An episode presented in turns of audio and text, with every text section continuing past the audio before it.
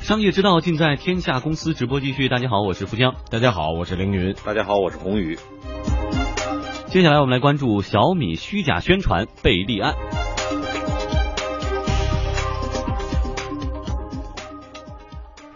青葱手机创始人谭文胜今天在微博上疯狂刷屏。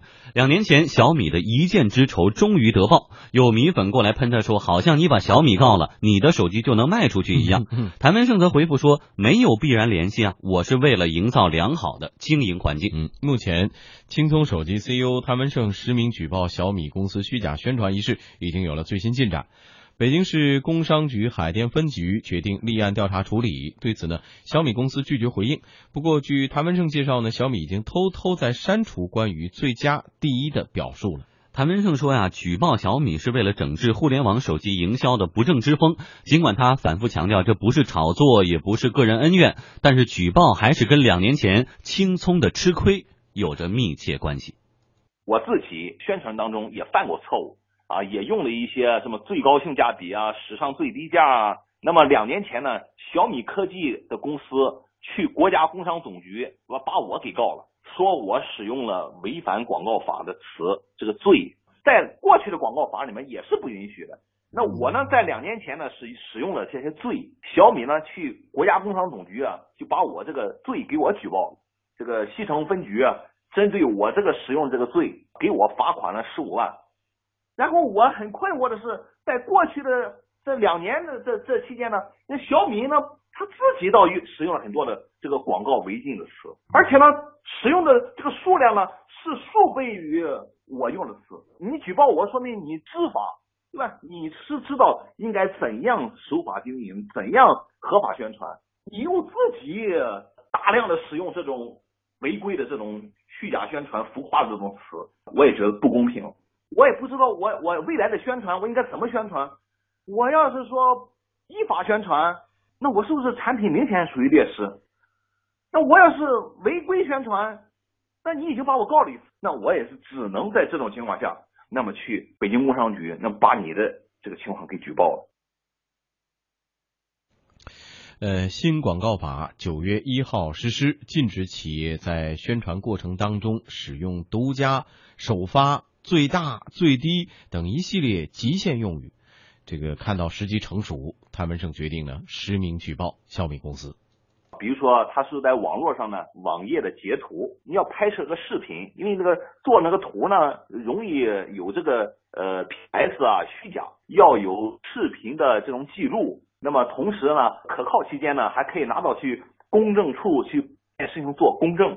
你可以实名呢。你觉得这件事情很正义、光明磊落呢？那你就可以直接到工商局去。工商局呢，它有专门的接待啊。如果呢，你要是觉得如果麻烦呢，你也可以打幺二三幺五啊，直接打电话啊，把你的这个发现的问题啊，这个给工商局做个提交，要求工商局呢给你呃电话回复或者书面回复啊。我这次要求这个北京工商局呢是这个书面回复啊，那么北京工商局呢就给了我一个书面这个回复。那么接下来我们就来看一下这个书面回复的内容哈。根据北京工商局海淀分局的文件显示，小米科技有限责任公司涉嫌在本公司网站发布的广告中使用最佳用语的行为，将立案调查处理。北京朝阳律师事务所律师胡刚介绍，下一步工商局将会根据具体的情况展开调查，企业也可以申诉。最终如果事实认定，处罚会根据具体情况在十万元到一百万之间。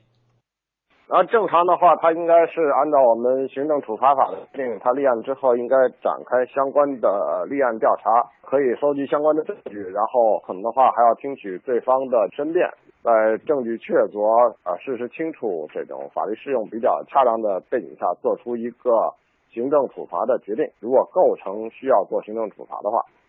当然，这种行政处罚如果说是超过一定的限额，我们的被处罚人也可以要求举行听证，或者是进一步要求行政复议或者行政处罚等等。实际上，禁止在广告中使用国家级、最佳等等这样的极端的限制性的描述词，实际上在我们原有的广告法也是这样规定的。只是原有的广告法是说，如果出现这种情况的话，最高也就是处广告费的五倍的罚款。很多这种互联网公司，它本身利用它自己的互联网这么一种媒介的平台自我宣传不存在所谓的广告费。在这种背景下，我们原有的这种法律的规定可能事实上就很难落地。所以九月一日新实施的这么个新的广告法对此规定是说罚款十到一百万元。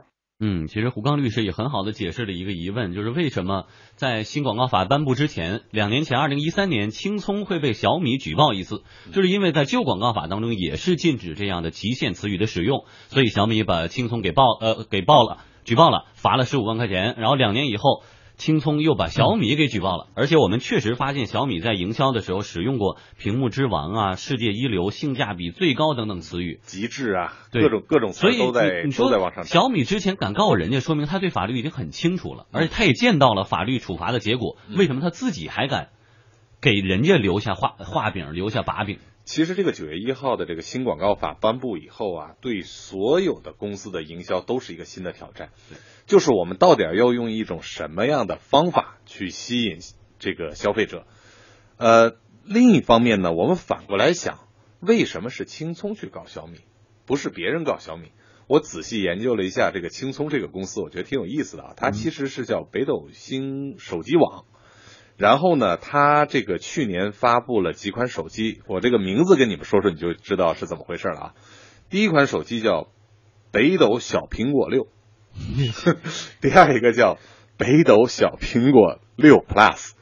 所以呢，我觉得呢，这个从某种程度上，我看青葱就是北斗星这家公司呢，它也是用这个互相撕呢。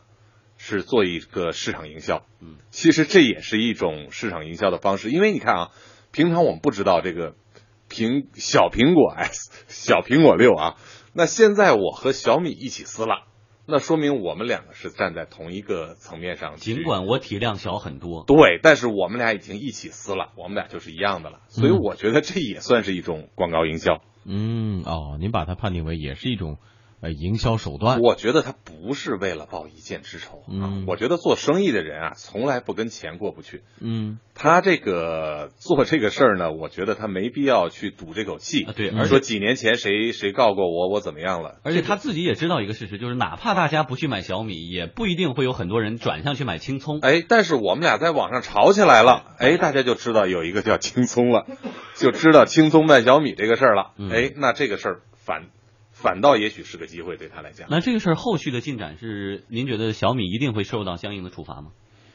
呃，我觉得是这样啊，就是新广告法实施以来啊，已经有一些名人在受到影响了，比如说这个非法代言，就是代言这个虚假广告。虚假广告。嗯。小米呢，我觉得从某种程度上也算撞到枪口上了。对。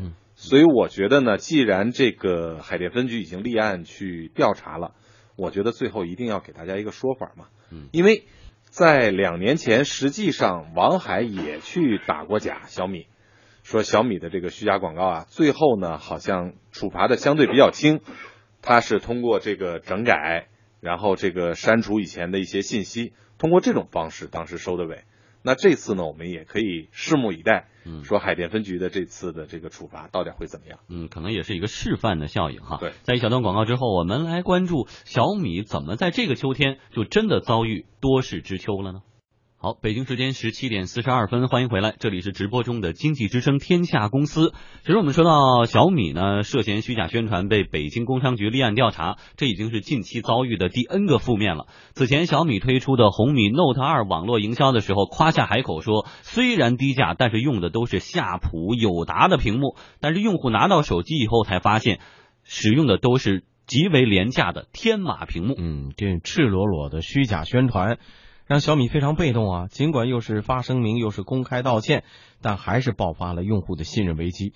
隔三差五就小米用户跳出来爆料有新发现。嗯，在与此同时呢，《华尔街日报》引用美国研究机构发出的报告说，小米在扩张之路上面临着严重障碍。今年上半年发货首次出现了同比下滑，销量只有三千四百七十万台。嗯，与此同时，国内的竞争对手也是咬住不放。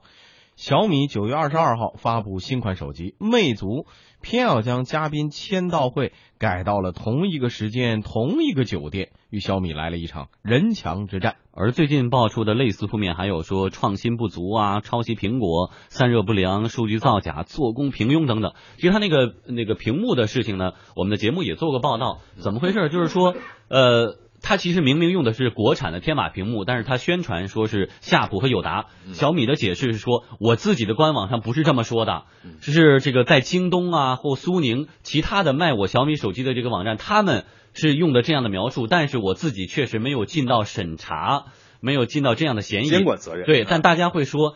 在那儿卖那么多部，你自那么多小米员工没有一个发现的吗？肯定也是就睁一只眼闭一只眼过去了。你之前干嘛不吭声啊？大家找来了你才说这个监管的问题。嗯，所以从这里头我们也能看出来啊，小米呢今年的这个增长啊，的确有点乏力了。你看他年初定了一个目标，说今年手机要销售过亿，就是一亿部。嗯，那今年上半年呢，他完成了三千四百多万部。差差不少呢，差不少呢，也许三成啊。哎，的确，下半年是高峰，但是能不能达到他这个目标呢？我觉得很成问题。这个说明一个什么问题呢？就是这种创新不能持续，和这种市场的营销不能持续。因为小米呢，它一直是一个饥饿营销的高手，它的很多的这个产品市场上买不到货，但是我们不能老靠这个方法去去打动大家呀，对吧？你你这个产品有什么样的新的亮点，大家就听不到了，对吧？我不能像刚才我们说到那个那款手机似的，我看它的这个市场上的主要的宣传就是便宜再便宜，啊，小米卖多少钱，我比它便宜两百块钱，同样的配置，对吧？对。那本身小米，如果你说后面有这样的人围追堵截。前面有像苹果、三星这样的公司的人，不断的有各种各样的技术创新，它夹在中间。如果你想杀出一条血路来，如果没有一个持续的创新，或者给消费者带来一些惊喜的话，这个日子会越来越难过，对吧？你比便宜，你永远有人比你便宜。嗯，另外还有一个，我们今天说到广告的时候，我们也在说了这些所有的这些案例或者说素材来说啊，在。广告宣传当中，我们经常会见到，不不只是手机这一类品类当中宣传自己最怎么样最怎么样啊，是世界如何如何如何。这个从广告形态和营销创意上来说，是不是也说明我们现在仍然处于一个比较单薄的状态，乏力，对吧？因为你看啊，就是游戏规则一改，大家都不知道怎么玩了，嗯，就是不除了自己拍胸脯说我最便宜之外，不知道干嘛好，我这个这个极致怎么样怎么样。除了这些大词儿往上用以后啊，那到底你能带来什么样的功能？我就记词儿不会写了。对，我就记得以前苹果有一个广告，他当时推那个 Siri 的时候，嗯，就是他那个语音的那个 Siri 是吧？Siri 啊，当时他就有一个场景，在在开车，一个女士她手忙脚乱，然后他就对着那手机说了一句话，后来所有的事儿都给他解决了。当时我记得我太太看完了这个手机这个这个广告以后，她。立刻就要用啊，嗯，马上下单是吧？这个是一个比较比较高级的营销了。甚至这两年呢，要关注苹果一系列产品的朋友可能会发现，苹果的很多广告当中连宣传语都没有了，完全通过画面和音乐来展示就足够了，对，都不用喊口号了。对对对，只要能把这个问题解决了，大家自然会掏钱去买。嗯，而现在我们呢，光是很多这个广告啊，都是靠喊口号。来去吸引吸引别人，就比谁的口号喊得响，谁的这个说的比较漂亮，对，能把人吸引来，谁更有激情哈？这个是相对落后的一种方式了。嗯，好，谢谢宏宇带来的点评。所以对小米来说呢，一招鲜很难吃遍天，而且一招鲜也很难能吃上个好几年，必须要不断的找你的产品的最新的东西，最新的打动消费者的亮点哈。马上我们带来的是朋友圈的分享。